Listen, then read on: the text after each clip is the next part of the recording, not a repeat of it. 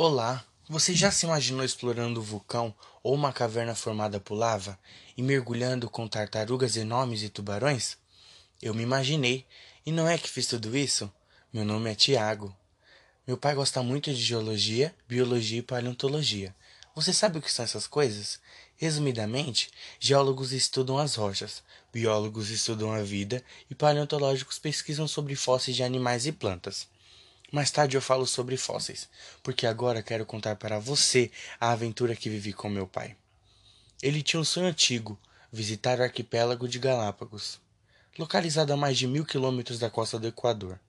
Esse é um país que não faz fronteira com o Brasil e fica ao lado oeste da América do Sul, banhado pelo Oceano Pacífico.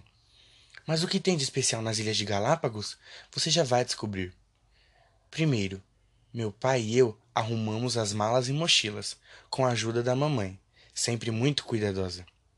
Estavam lá as botas para caminhadas, que devem ser resistentes e confortáveis, especialmente em algumas ilhas de Galápagos, como eu descobriria depois protetor solar, capa de chuva, chapéus, câmera fotográfica, bloco de anotações. Afinal, eu queria anotar tudo para contar para você. Cantil, itens de higiene e etc. O suficiente para ficar seis dias lá. Dessa vez, mamãe não poderia ir conosco, mas meu pai garantiu que conversaríamos com ela todos os dias pelo celular. Tudo pronto para a viagem. Nos despedimos da mamãe com beijos e abraços. Gosto de ver o carinho com que meu pai a trata. Quando crescer, vou tratar minha esposa do mesmo jeito. Voamos para Lima, no Peru, onde fizemos conexão para Quito, capital do Equador. De Quito, viajamos para o arquipélago, pouco mais de uma hora sobrevoando o Pacífico. Finalmente, da janela do avião, pude avistar os pedaços de rocha lá embaixo. Eram as ilhas do arquipélago de Colón, mais conhecido como Galápagos. Nome interessante, não? Significa cela em espanhol. Isso porque o formato do casco das tartarugas que vivem no local lembra um tipo de cela espanhola. O arquipélago é formado por dezenas de ilhas. Quatro delas são habitadas por seres humanos e a capital é São Cristóbal com 6 mil habitantes.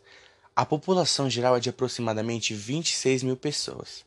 A maior das ilhas é Isabela, mas a mais povoada é a de Santa Cruz, para onde meu pai e eu estávamos indo. Pai, por que essa viagem é tão especial para você? Sabe, filho, se eu tivesse vindo aqui há 20 anos, o significado dessa viagem seria outro, eu certamente veria tudo de maneira diferente. Por quê? Porque a gente enxerga o mundo com os óculos que colocamos na frente dos olhos. Meu pai gosta muito de usar metáforas, por isso eu sabia que ele não estava se referindo a óculos de verdade. Capítulo 1, parte 2 Olhei de novo pela janela do avião e fiz outra pergunta, sem tirar os olhos do mar e do chão que se aproximava. Como você enxerga tudo isso hoje, pai? Tiago, prefiro não responder essa pergunta agora. Vamos ver como seus óculos funcionaram aqui. O avião começou a descer e antes de pousar, os comissários borrifaram um produto sobre nossas bagagens, a fim de eliminar possíveis agentes invasores no ambiente controlado das ilhas. Pude avistar os primeiros contornos da ilha de Baltra, onde fica o aeroporto. Desembarcamos do avião e tive a impressão de estar em um deserto. Baltra é árida, pedregosa e praticamente desabitada. O terreno é seco e há apenas plantas de deserto, como os cactos. Lembra muito a Grécia brasileira, diz meu pai.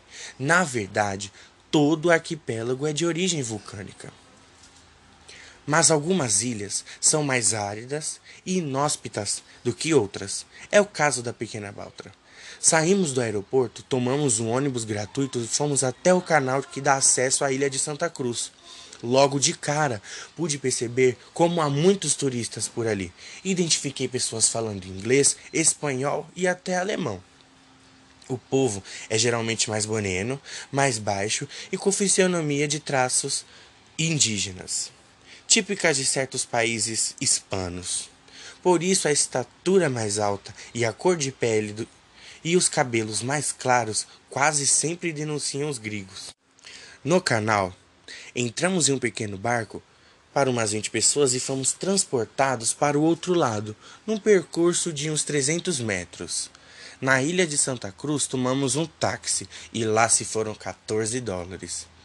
Ah, a moeda oficial do Equador é o dólar americano. Gastamos uns 40 minutos percorrendo uma rodovia bem afastada. À medida que se aproximávamos do Puerto Ayora, o maior centro urbano de Galápagos, com pouco menos de 15 mil habitantes, percebemos que a vegetação ficava diferente. O solo era mais pedregoso, havia mais árvores com flores verdes, bananeiras, goiabeiras e pasto, onde pude ver algumas vacas. Nesse hotel ficava uma pequena rua perpendicular à Avenida Charles Darwin. Ela tem lajotas vermelhas e amarelas bem bonitinha. Apinhada de lanchonetes, sorveterias e lojas de souverns, que praticamente visitaríamos antes de ir embora. E muitos e muitos turistas. Quando estávamos quase chegando no endereço do hotel, avistamos próximo ao que parecia uma peixaria a céu aberto. Um leão marinho tomando um sol tranquilamente. Pedi a meu pai para desembarcarmos do carro ali mesmo e chegarmos mais perto do bicho. Quando me aproximei daquele animal cinza amarelado, ele abriu os olhos e veio em minha direção. Era grande, bem gordo e não parecia bravo. Eu já conhecia as orientações dadas aos turistas para que não tocassem nos animais do arquipélago. Então fiquei parado. O leão marinho se aproximou um pouco mais, cheirou os meus tênis, olhou para mim com aqueles olhos bonitinhos, negros e curiosos, e acredito ter visto um sorriso. Parecia um cachorrinho de estimação de tão manso, e tinha uma manchinha escura do lado abaixo do olho direito. Talvez um sinal de nascença.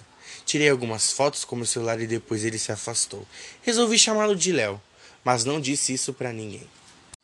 Depois de caminharmos mais alguns metros, meu pai e eu chegamos ao hotel. Pegamos as chaves, entramos em nosso quarto, tomamos banho, enviamos mensagem para mamãe com uma selfie na janela do hotel e nos preparamos para começar a nossa expedição Galápagos. Os cantis estavam cheios d'água, botas nos pés e câmera na mão. Tudo pronto. Nosso próximo destino era a Ilha de Isabela. Foi lá que subimos a montanha e chegamos à segunda maior caldeira de vulcão do mundo. E foi fantástico.